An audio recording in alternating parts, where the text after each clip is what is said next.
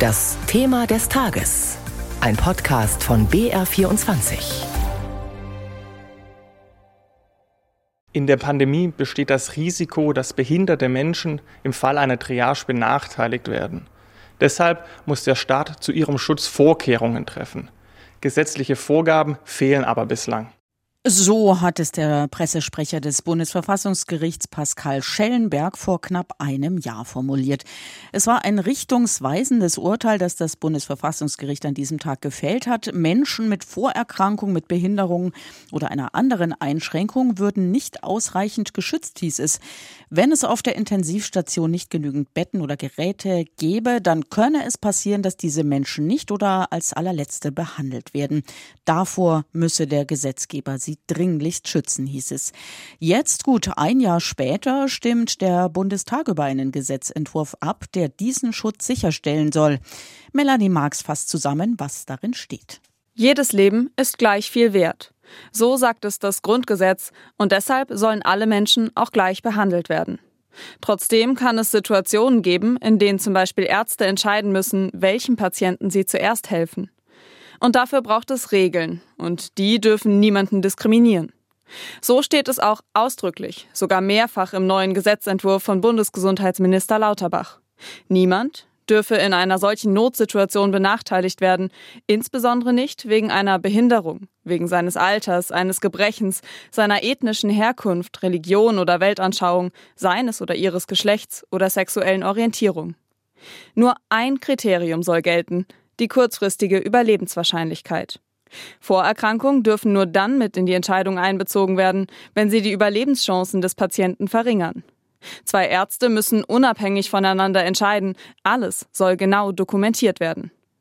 Die Frage ist jetzt aber, ob diese Regel Menschen mit Behinderung wirklich schützt und Ärzten Sicherheit bringt. Das Deutsche Institut für Menschenrechte etwa kritisiert, je fitter ein Patient grundsätzlich ist, desto höher dürfte seine aktuelle Überlebenswahrscheinlichkeit sein, höher also als etwa bei Senioren oder Menschen mit Handicap.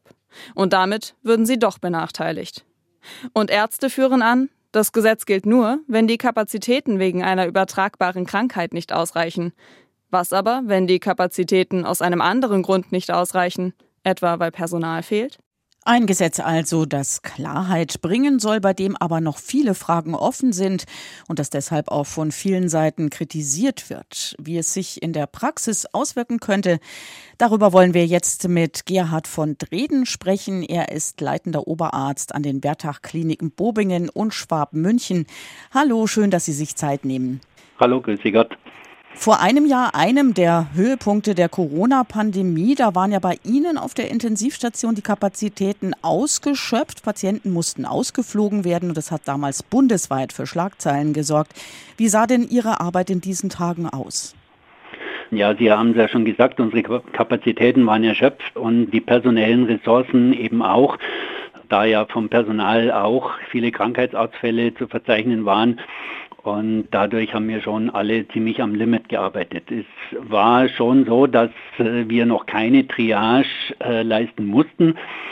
Dank dieser Kleeblattaktion mhm. konnten ja Patienten ausgeflogen werden, aber wie gesagt, äh, wir waren schon alle ziemlich am Limit. Und wenn Sie jetzt zurückdenken, hätte Ihnen das Gesetz, das jetzt gerade im Bundestag diskutiert wird, damals geholfen? Äh, nein, muss ich ganz ehrlich sagen, weil wir ja, wie gesagt, die tatsächliche Situation einer Triage noch nicht äh, hatten. Die war noch nicht eingetreten. Also von daher hätte das äh, in der Praxis keinen Unterschied gemacht.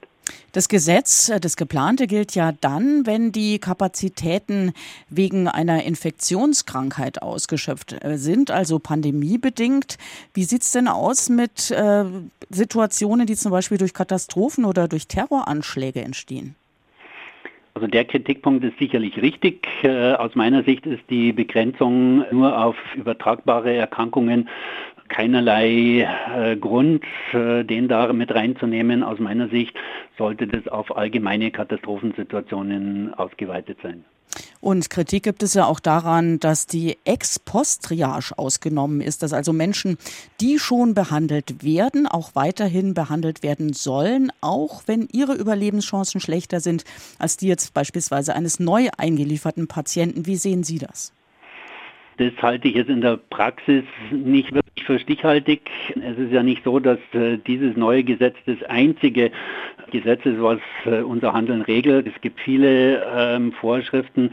Und außerdem, ich bin zu jedem Zeitpunkt gehalten, äh, die Situation meiner Patienten zu überprüfen. Und ich kann bei jedem Patienten zu jeder Zeit entscheiden, ob die Therapie weiter Sinn macht und äh, das Therapieziel zum Beispiel auf eine palliative Therapie ändern. Ist in dem neuen Gesetz denn geregelt, wer überhaupt die Triage-Entscheidungen jeweils trifft oder wie überhaupt mit Fehlentscheidungen dann umgegangen wird oder ist es offen? Es steht ja schon drin, dass äh, in der Intensivmedizin, Intensivtherapie erfahrene Ärzte, zwei Ärzte diese Entscheidungen treffen sollen. Grundsätzlich halte ich das Gesetz schon für sinnvoll, dass einfach äh, alle Institutionen gezwungen werden, hier irgendwelche Regelungen, Dienstanweisungen, Verfahrensanweisungen äh, zu treffen und im Vorfeld zu klären, nach welchen Regularien dann entschieden wird. Das neue Gesetz sieht ja auch vor, oder neu ist es ja nicht, es gab ja keins, aber es sieht vor, dass alles dokumentiert wird. Hat man da im Alltag die Zeit dafür? Es ist natürlich so eine Situation sicher schwierig, aber es muss dokumentiert werden. Also da führt gar kein Weg dran vorbei. Äh, gerade so schwerwiegende Entscheidungen, die müssen auf alle Fälle dokumentiert werden. Und auch dafür ist es gut vorbereitet zu sein, dass man vorbereitete Listen hat, die man abarbeiten kann und die man, in denen man ganz schnell dann die äh, notwendigen Punkte dokumentieren kann.